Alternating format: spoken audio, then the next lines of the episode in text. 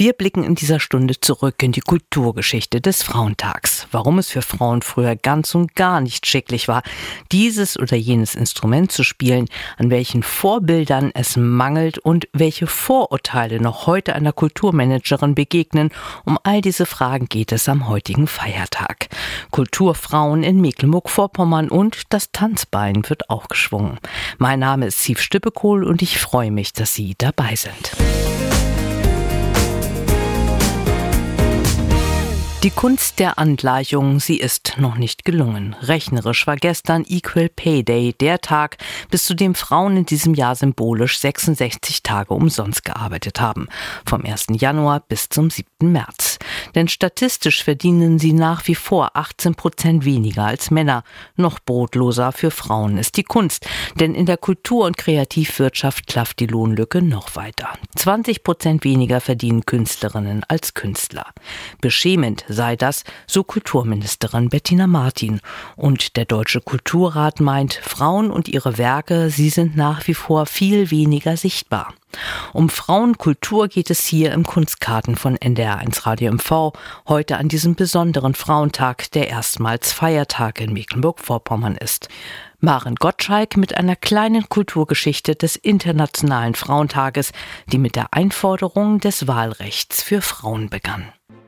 Die Idee stammte aus den USA, wo es schon 1909 einen sehr erfolgreichen nationalen Frauentag gegeben hatte. Der Funke sprang über. Mit Plakaten, Aufrufen und Zeitungsartikeln wurde die Idee in Europa verbreitet. Am 19. März 1911 versammelten sich mehr als eine Million Frauen in Deutschland, Österreich, der Schweiz, Dänemark und den USA zu Demonstrationen, Märschen und Kundgebungen. Bürgerliche und proletarische Frauen reichten sich unter Federführung der Sozialdemokraten solidarisch die Hände. Clara Zetkin Mit Stolz dürfen wir es niederschreiben. Dieser internationale Frauentag ist die wichtigste Kundgebung für das Frauenwahlrecht gewesen, welche die Geschichte der Bewegung der Emanzipation bis heute verzeichnen kann. Doch von Beginn an ging es um mehr denn die Lebens- und Arbeitsbedingungen von Frauen zu Beginn des 20. Jahrhunderts kann man nur mit einem Wort treffend beschreiben. Elend. So berichtet die Näherin Ilka Gollmann im Jahr 1902 Ja, können denn die Menschen hier gedeihen? So fragte, naiv erstaunt, einmal eine neugierige Fürstin, die sich die Arbeitsräume des großen Konfektionshauses zeigen ließ, das ihr die Kleider lieferte. Nein, Frau Fürstin, die Menschen gedeihen hier nicht, durchaus nicht. Sie werden vor der Zeit alt, werden blass und krank aus Mangel an Sauerstoff, blind aus Mangel an Licht und bucklig von dem jahrelang gebückten Sitzen auf den harten, lehnlosen Stühlchen. Und wenn sie blass, blind und bucklig sind, dann werden sie entlassen, wegen der Unfähigkeit, flink zu arbeiten. Ob Fabrikarbeiterin, Dienstmädchen oder Tagelöhnerin auf dem Land, Arbeit, Armut und schlechte Wohnverhältnisse bestimmten das Leben. Auch darauf sollte der Frauentag hinweisen. Der 19. März ist euer Tag, an dem ihr zum Ausdruck bringen sollt, dass ihr es satt habt, als gleich Verpflichtete, aber minder Berechtigte euch zu mühen. Im Jahr 1912 fand der Frauentag am 12. Mai statt. Inzwischen hatten sich auch Frankreich, Schweden und Holland der Bewegung angeschlossen. Wieder war die Beteiligung sehr hoch. Für die Sozialisten lohnte sich der Tag besonders, weil die Zahl der weiblichen Mitglieder mit jedem Frauentag hochschnellte. Während des Ersten Weltkriegs fiel der Frauentag aus oder wurde zum Antikriegstag. Dann führte die Weimarer Verfassung am 12. November 1918 das Wahlrecht für Frauen ein, was den Internationalen Frauentag nicht überflüssig machte. Nun gab es ihn sogar zweimal.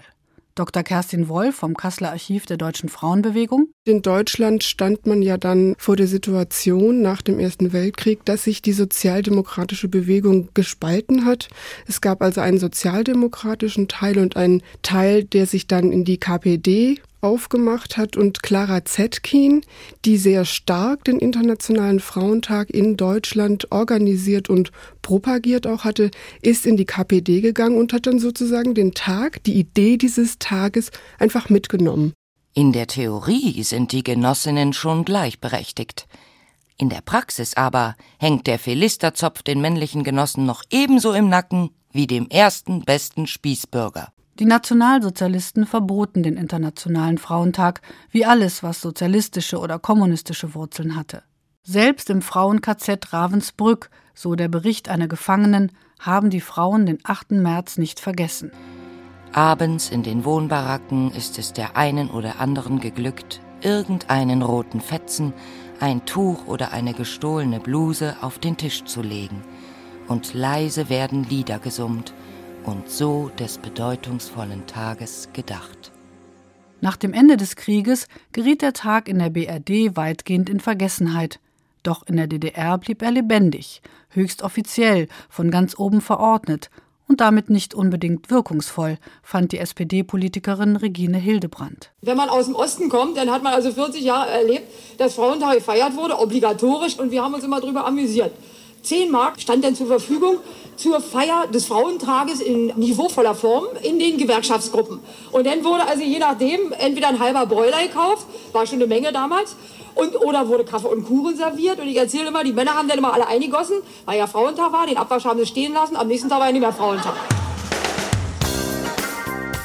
Maren Gottschalk mit einer kleinen politischen Geschichte des Frauentags. Heute erstmals Feiertag in Mecklenburg-Vorpommern. Eine Bilanz. An der Spitze aller öffentlich finanzierten Theater im Land stehen bis heute Männer.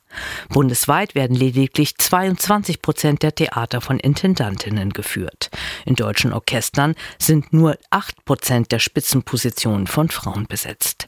Über die Lage der Frauen im Kulturmanagement spreche ich gleich hier im Kunstkarten mit der Intendantin der Festspiele Mecklenburg-Vorpommern.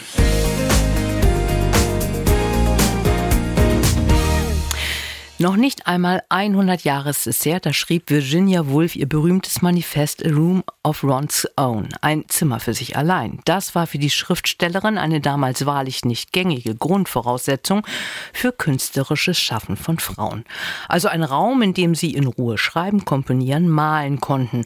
Und überhaupt gab es ja wenig Raum, erst recht wenig Platz in der öffentlichen Anerkennung für Frauen und weibliche Positionen in Kunst und Kultur. Besonders schwer hatten es dabei Frauen auch noch im 20. Jahrhundert in der Musikwelt. Und für unseren Kunstkarten zum Frauentag hier auf NDR1 Radio MV möchte ich darüber mit einer Frau sprechen, die es wissen muss. Der Musikmanagerin Ursula Haselberg, die ja auch Intendantin der Festspiele Mecklenburg-Vorpommern ist. Schön, dass Sie da sind. Hallo. 2020 sind Sie nach Mecklenburg-Vorpommern gekommen. Hand aufs Herz, wie viel Aufmerksamkeit haben Sie dafür bekommen, dass Sie aus Wien, aus Grafeneck, aus Berlin in den Norden gezogen sind und wie viel dafür, dass Sie die erste Intendantin der Festspiele Mecklenburg-Vorpommern wurden? Naja, privat war die Frage immer, was treibt sie denn hierher nach Wien und Berlin? Ins wirklich wunderschöne Mecklenburg-Vorpommern. Aber ich war selbst überrascht, schockiert. Ich weiß gar nicht, wie ich es nennen soll, wie viel Aufruhr wirklich einfach der Fakt gesorgt hat, dass ich als Frau in dieser Position bin. Das war überraschend? Ich, mich hat es überrascht, wie sehr das Thema war. Wenn ich darüber nachdenke, war es natürlich nicht überraschend, weil es gibt wenig Frauen in Führungspositionen im Kulturmanagement äh, und das in einer Branche, die wahnsinnig frauenlastig ist. Also gerade in der Arbeitsebene habe ich tagtäglich mit ganz vielen und überwiegend großartigen Frauen zu tun. Das ist ein ganz gutes Stichwort, weil 2020 hat auch das Deutsche Musikinformationszentrum eine Studie gemacht und hat dabei alle öffentlich finanzierten Berufsorchester Deutschlands mal ein bisschen unter die Lupe genommen. Und dabei kam heraus, Knapp 40 Prozent der Berufsmusikerinnen in diesen Klangkörpern sind Frauen, aber bei den Spitzenorchestern sind es schon mal sehr, sehr viel weniger. Und äh, insbesondere bei den Führungspositionen, also höhere Dienststellungen wie Konzertmeister, Stimmführer und Solopositionen, da sind es nämlich nur noch 21,9 Prozent Frauen, also knapp die Hälfte. Das ist ja irgendwie ein bisschen erschreckend und an dem Dirigentenpulten sieht es auch nicht viel besser aus. Wie ist das zu erklären? das frage ich mich auch. Jetzt die Zahlen zu hören, ist wirklich erschreckend, wenn man vor allem beachtet, beachtet, dass ich glaube 80 Prozent der Absolventinnen der Musikhochschulen Frauen sind. Also da ist ein wirkliches Ungleichgewicht. Aber klar, wenn ich in meine Heimat Wien schaue und äh, darüber nachdenke, seit wie kurzer Zeit die Wiener Philharmoniker erst überhaupt Frauen offiziell ins Orchester aufnehmen, dann ist das alles kein Wunder und da ist wirklich noch sehr, sehr viel zu tun. Na, man könnte ja glauben, es hätte sie schon sehr viel mehr tun können. Ich habe nochmal Virginia Woolf, hatte ich ja am Anfang angesprochen. Die hat 1929, das ist zwar noch nicht mal 100 Jahre her, aber doch schon relativ lange her, da hat sie in ihrem Buch den Satz eines englischen Musikkritikers zitiert. Und der lautet so, wenn eine Frau komponiert, so ist das, als ob ein Hund auf den Hinterbeinen läuft. Es geht nicht besonders, aber man ist überrascht, dass es überhaupt geht.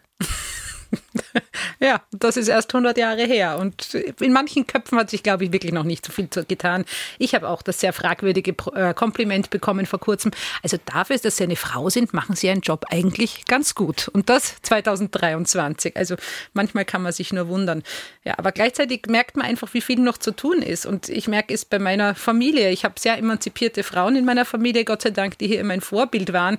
Eine, zwei Großmüttern, die beide ein Doktorat abgeschlossen haben und berufstätig waren, einer Mutter, die berufstätig war. Und bei alle Frauen, mit denen ich spreche, sind immer noch schockiert, wie wenig sich getan hat positiv überrascht, wie viel sich dann doch getan hat. Also gerade hier muss ich sagen, in Mecklenburg-Vorpommern, was zum Beispiel die Kinderbetreuung angeht, was die Kindergartenplätze angeht, was die Ferienbetreuung angeht. Also da äh, kann das Land durchaus stolz darauf sein, was es bietet. Aber gleichzeitig, wenn wir an Equal Pay und so weiter denken, ist da wirklich äh, überall noch sehr, sehr viel zu tun. Werden Sie eigentlich öfter gefragt als beispielsweise Ihr Mann, wie machen Sie das, wenn die Kita bestreikt wird? Ja, oder jeden Abend, wenn ich im Konzert bin, ja, wo sind denn jetzt die Kinder? Also im Auto warten sie nicht vor dem Konzertsaal, also hier keine Sorge. Aber ja, es ist Thema und es ist, war bei jedem Einstellungsgespräch bis jetzt Thema, war Thema. Wie ist denn das mit Kindern? Planen Sie Kindern? Fragen, die man ja eigentlich nicht fragen darf. Oder auch, wie machen Sie dann das jetzt, wenn Sie zwei kleine Kinder haben? Und da, ja, muss ich sagen, dass die Festspiele Mecklenburg-Vorpommern ja durchaus mutig war, weil mein zweites Kind war vier Monate alt, wie ich diese Stelle angeboten bekommen habe und dann auch angenommen habe. Aber ja, in den Köpfen der Menschen ist es ist natürlich immer noch ein Thema und ich verstehe es auch, weil der Großteil der Care-Arbeit immer noch auf Frauenschultern lastet. Und ich habe einen sehr emanzipierten Mann, der sich die Kinderbetreuung mit mir aufteilt, der durchaus auch äh, Geburtstagsgeschenke für Kindergeburtstage kauft, aber ja, trotzdem viel, viel mitdenken und viel bleibt immer noch auf Frauenschultern und genau, Männer, die sich dann einfach keine Gedanken machen müssen, was jetzt für eine Strumpfhose in die Kita getragen wird oder wie man eben jetzt den bestreikten Kita-Tag gestaltet. Ja. Tatsächlich sind es ja auch für Berufsmusikerinnen und überhaupt für Musiker ja auch sehr unfreundliche Arbeitszeiten. Man ist viel unterwegs. Im Festspielsommer sind sie ja permanent auf Achse. Die Konzerte finden abends statt. Äh, da braucht es ja ein solides Netzwerk. Ist das ein Grund, warum diese Zahlen noch immer so sind? Ja, aber dann beißt sich ja die Katze wieder in den Schwanz, weil warum soll deswegen eine Frau den Job nicht machen können, wenn doch, wenn man Kinder hat, meistens doch auch ein Mann oder ein Partner involviert ist. Und es, ja, es ist natürlich noch einmal eine Managementqualität mehr, genau das alles unter einen Hut zu bringen, aber das sollte doch auf mehreren Schultern lasten oder zumindest nicht geschlechterspezifisch ausgelastet sein, wer sich darum kümmern muss. Sie haben gerade von familiären Vorbildern gesprochen. Gibt es so künstlerische Vorbilder, Frauen, an denen Sie sich orientieren konnten als ähm, Mädchen? naja, es ist jede Frau, die sozusagen etwas erkämpft und erreicht hat, ist da durchaus Vorbild. Man muss es auch als Vorbild nehmen, weil ich bekomme jetzt oft zu hören von jungen Frauen im Kulturmanagement, dass sie eben keine Vorbilder hatten und jetzt froh sind, dass es doch die eine oder andere Frau gibt und auch die eine oder andere Frau gibt, die eben Familie hat, weil das war bis jetzt immer ja noch das äh, sozusagen das Sahnehäubchen, dass man sich als Frau noch erdreistet, mit äh, Familie voll berufstätig zu sein. Und ich habe wenig direkte Vorbilder, aber doch indirekte Vorbilder gehabt. Zum Beispiel, ich habe selbst Cello studiert und meine Cellolehrerin war, meine erste Cellolehrerin war eine Legende im Wiener Cello-Business, weil sie wirklich eine der ersten Frauen waren, die professionell Cello gespielt hat. Das Cello weit vorher war so, war ja auch unter Frauen sehr verpönt, weil ja die Körperhaltung keine sehr damenhafte war, wie man das Instrument halten muss. Und ja, so hat, glaube ich, jede Generation so ihr Paket zu tragen gehabt oder ihre Herausforderungen gehabt. Bei meiner Großmutter war es überhaupt studieren zu dürfen. Das war Gott sei Dank bei mir selbstverständlich. Aber genau, so muss jede Generation ihre Dinge ähm, erfechten. Aber wie schade, dass 2023 auch das noch so ein großes Thema sein muss. Mit der Musik- und Familienmanagerin Ursula Haselböck, zu deren weiblichen Vorbildern auch ihre Cellolehrerin gehörte, sprechen wir hier im Kunstkarten von NDR1 Radio MV gleich noch einmal. Doch woher sollen künstlerische weibliche Vorbilder auch kommen, wenn Frauen in der Musikwelt lange eher die Ausnahme blieben? Derzeit läuft in den Kinos auch in einigen hierzulande der Film Tar, der vielleicht nicht allein durch die Hauptdarstellerin Kate Blanchett von sich reden macht, sondern weil der Film die Geschichte einer Stardirigentin erzählt, die ihre Machtposition missbraucht und damit gewissermaßen aus ihrer weiblichen Rolle fällt. Im Film gehe es um Macht und nicht um Genderfragen. So reagierte Blanchett auf Kritik einer namhaften Dirigentin, die sich selbst in der fiktiven Hauptfigur Lydia Tarr wiederzuerkennen glaubte und sich auch als Frau und Künstlerin beleidigt sieht. Frauen in der Musik, das Thema bleibt hochaktuell und politisch. Und was sich gehört, was als schicklich galt, prägte Orchestergräben und Konzertsäle Jahrhunderte. Schon die Wahl des richtigen Instruments konnte heikel sein, weiß Ulrike Henningsen zu berichten. Ein Violoncello zwischen den Beinen, für Frauen der bürgerlichen Gesellschaft im 18. und 19. Jahrhundert undenkbar. Auch Blasinstrumente waren verpönt, selbst das Geigenspiel galt als unangemessen. Musikwissenschaftlerin Silke Berdux vom Deutschen Museum in München hat sich intensiv mit den Zuordnungen der Instrumente auseinandergesetzt. Sie weiß, was man bei Frauen nicht sehen wollte. Das eine ist die Bewegung, die man natürlich, wenn man Musikinstrumente spielt, mehr oder weniger stark vollführen muss. Und das passt nicht zum Stand des Weibes, wie man es ja damals gesagt hat. Der Stand des Weibes ist Ruhe. Das schrieb der Pfarrer, Philologe und Komponist Karl Ludwig Juncker 1783 in der Abhandlung vom Kostüm des Frauenzimmerspielens. In dieser brachte er alle damals gängigen Vorstellungen von der musizierenden Frau zu Papier. Ja, er hat eine mehrstufige Begründung, was es in gewisser Weise besonders perfide macht, weil man da gar nicht mehr rauskommt. Ein Cello zwischen den Beinen, ein Blasinstrument an den Lippen, diese Art Anblick erzeugte nach Juncker sogenannte Nebenideen und lenkte vom Werk ab. Die Optik musste dem männlichen Blick standhalten, in graziöser Sitzhaltung mit geschlossenen Beinen, den Kopf leicht geneigt, mit anmutigem Gesichtsausdruck. Auch für den Klang gab es klare Vorstellungen. Das äh, geht mehr auf den, was man sich als Charakter oder als Persönlichkeit von Frauen vorgestellt hat.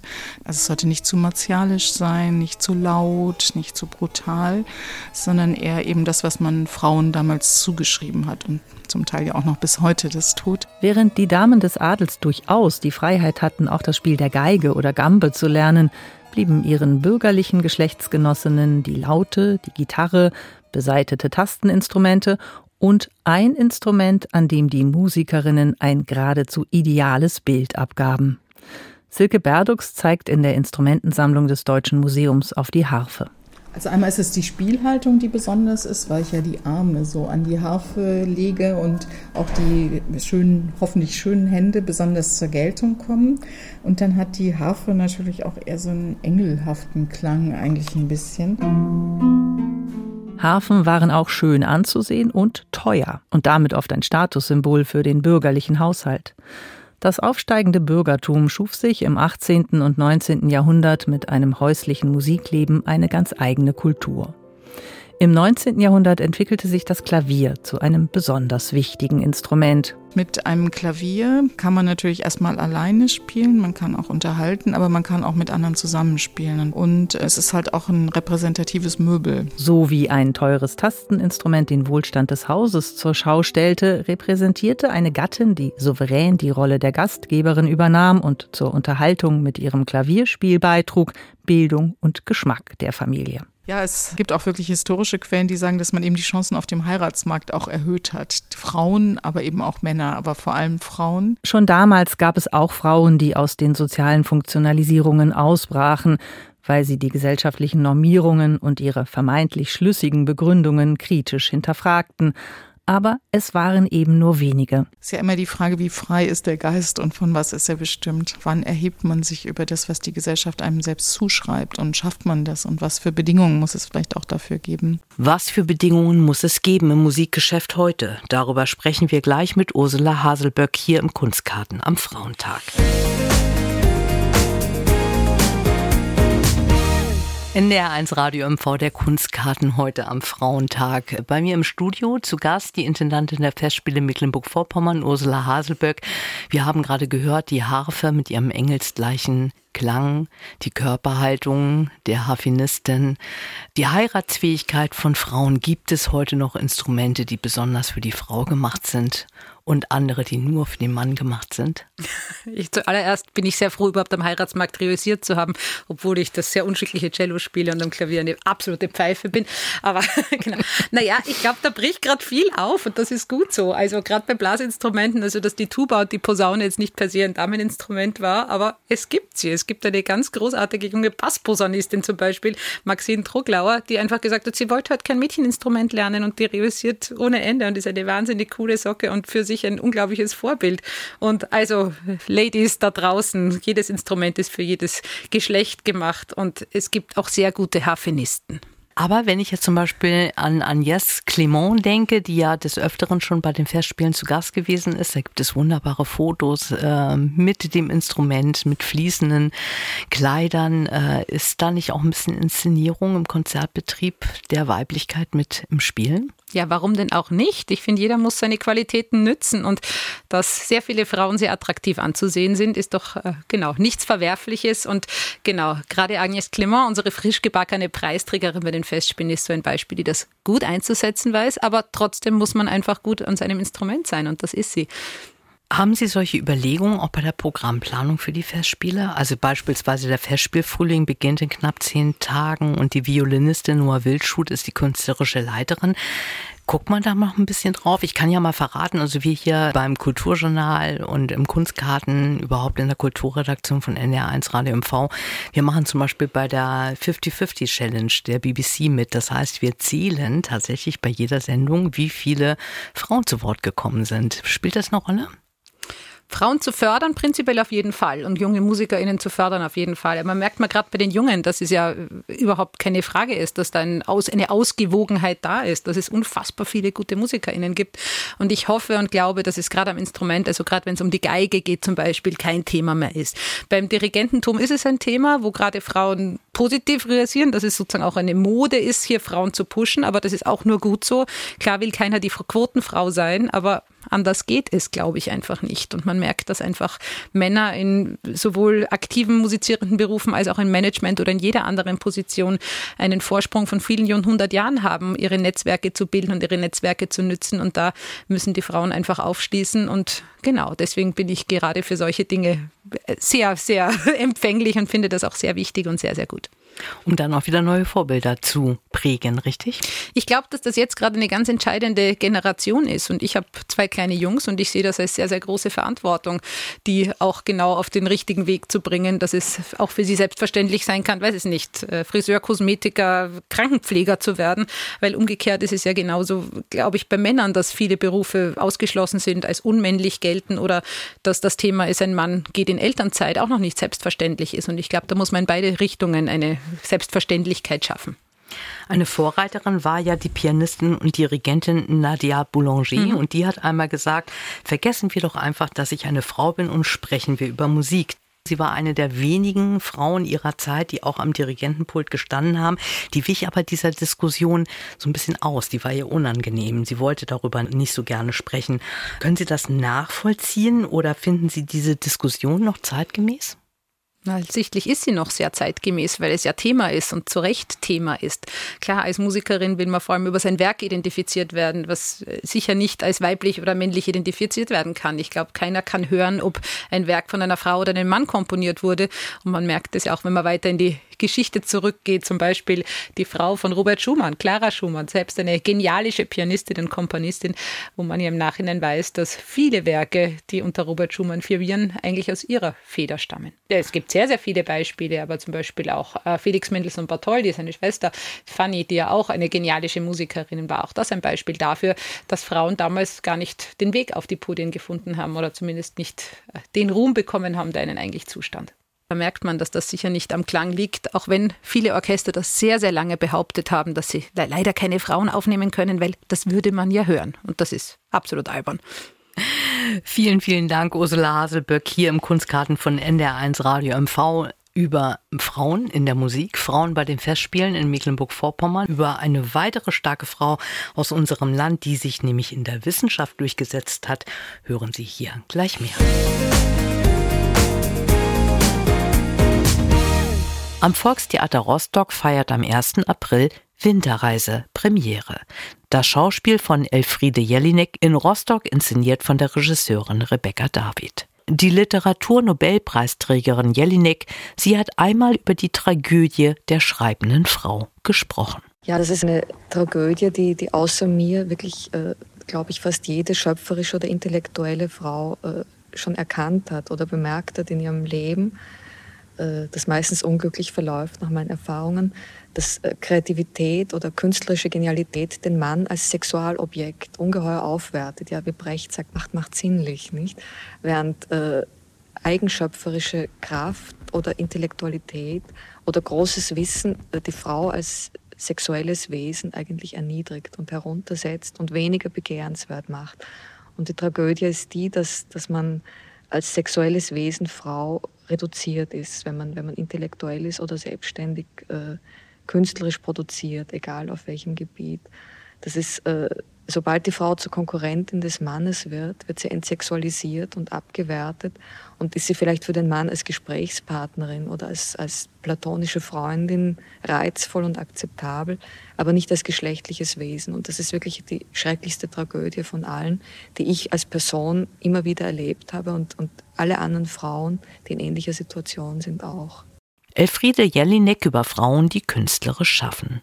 Doch was ist mit Frauen in der Wissenschaft? Jenen, die die Naturwissenschaften und unser aller Leben ganz praktisch heute voranbringen wollen. Immerhin eine gute Nachricht gibt es. Mecklenburg-Vorpommern liegt im bundesweiten Wettbewerb vorn, bei Inhaberinnen von Patenten. Vanessa Kiolen stellt uns eine dieser Erfinderinnen aus Mecklenburg-Vorpommern genauer vor. Ihr Name Maria Röntgen. Die 62-Jährige hat viele Facetten. Sie liebt Mode, Design, Reisen, sie liest und schreibt gerne. Ihre größte Leidenschaft ist aber nach wie vor die Forschung.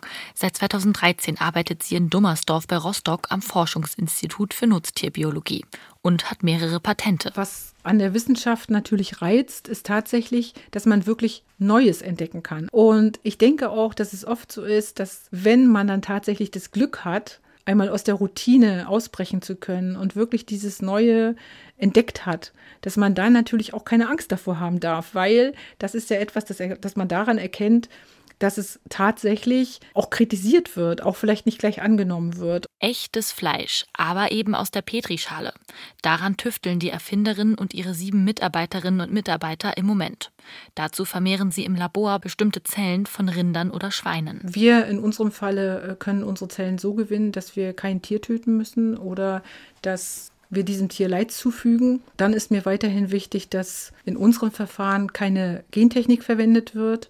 Wir wollen keine Antibiotika einsetzen und insbesondere finde ich wichtig, dass wir äh, kein äh, fetales Kälberserum verwenden, denn hier kommt auch natürlich wieder der ethische Aspekt sehr stark zum Tragen. Die Patentanmeldung für ihr spezielles Verfahren zur Fleischherstellung läuft noch. Die Forschung steht am Anfang. Das Ziel des Projektes ist aber klar. Natürlich würde ich mich freuen, wenn daraus tatsächlich dann etwas wird, das auch tatsächlich dann praktisch vor uns steht und zwar wirklich in Form eines Produktes, das Fleisch heißt und das man auch so nennen kann, also auch wirklich so essen kann wie Fleisch. Monika Röntgen ist in Wolgast geboren. Fürs Tiermedizinstudium zieht sie nach Berlin und promoviert dort auch später.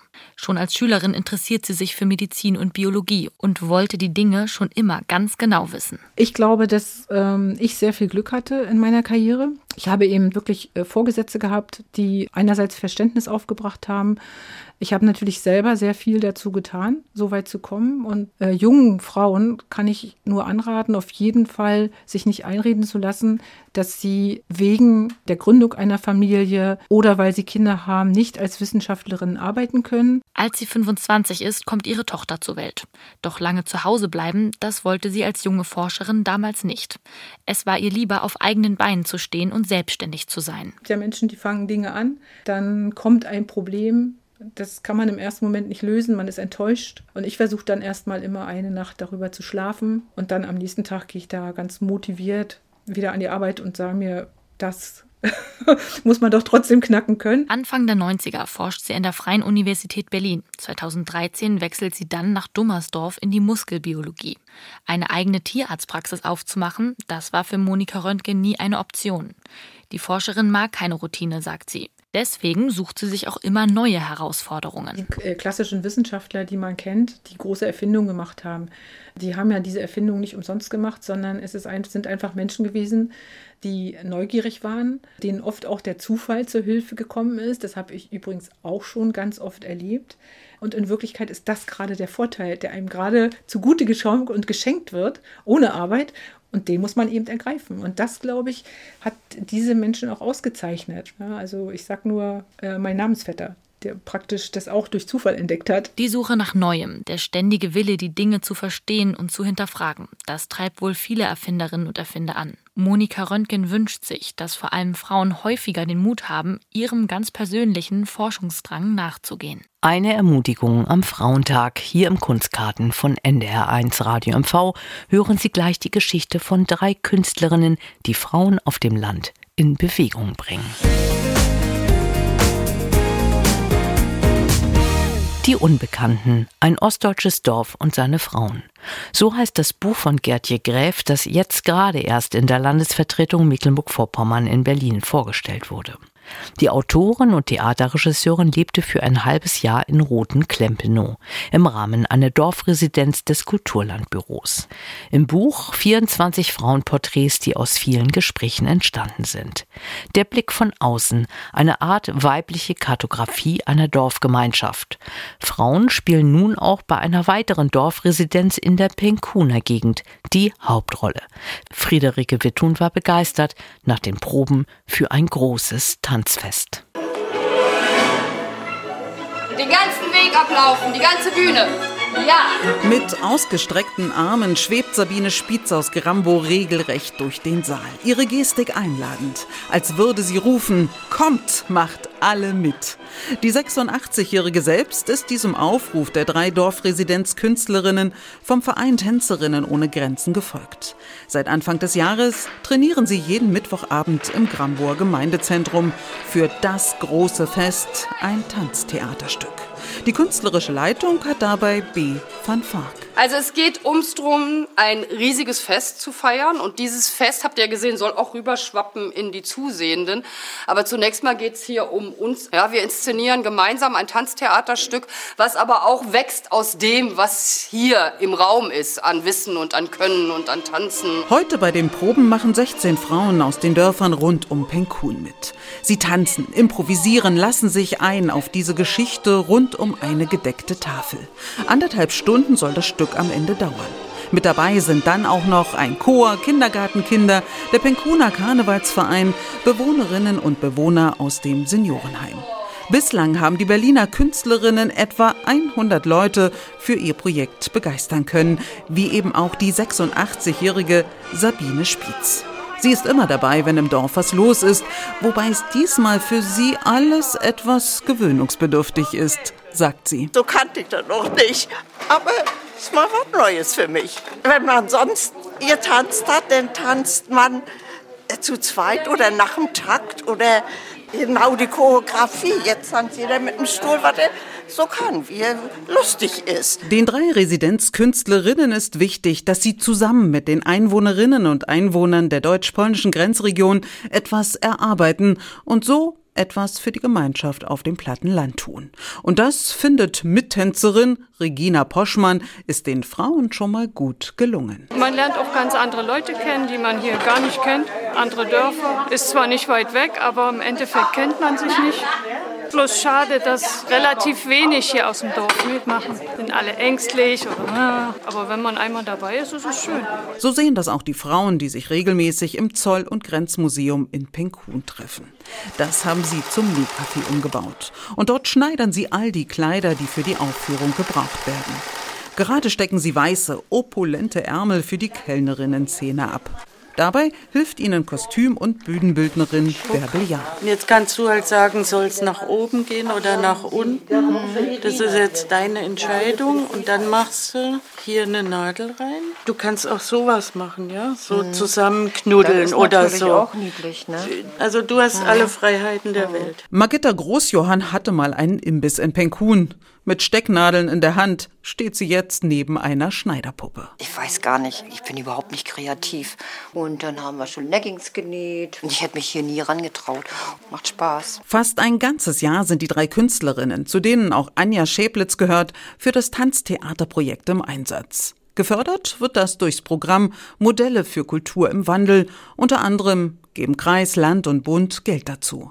Und nicht nur die Mitmachenden lernen was dabei, findet die künstlerische Leiterin B. van Fark. Ein Satz, der sich mir eingeprägt hat, war, wir wollen immer siebenmal eingeladen werden und dann klappt's. Und das hat sich bewahrheitet. Bis zur Aufführung haben die drei Künstlerinnen noch gut drei Monate Zeit. Am 4. Juni heißt es dann an der Parkkapelle in Battinstal bei Penkun Tanz auf dem Plateau. Willkommen zu einem humorvollen, rauschenden, furiosen Fest.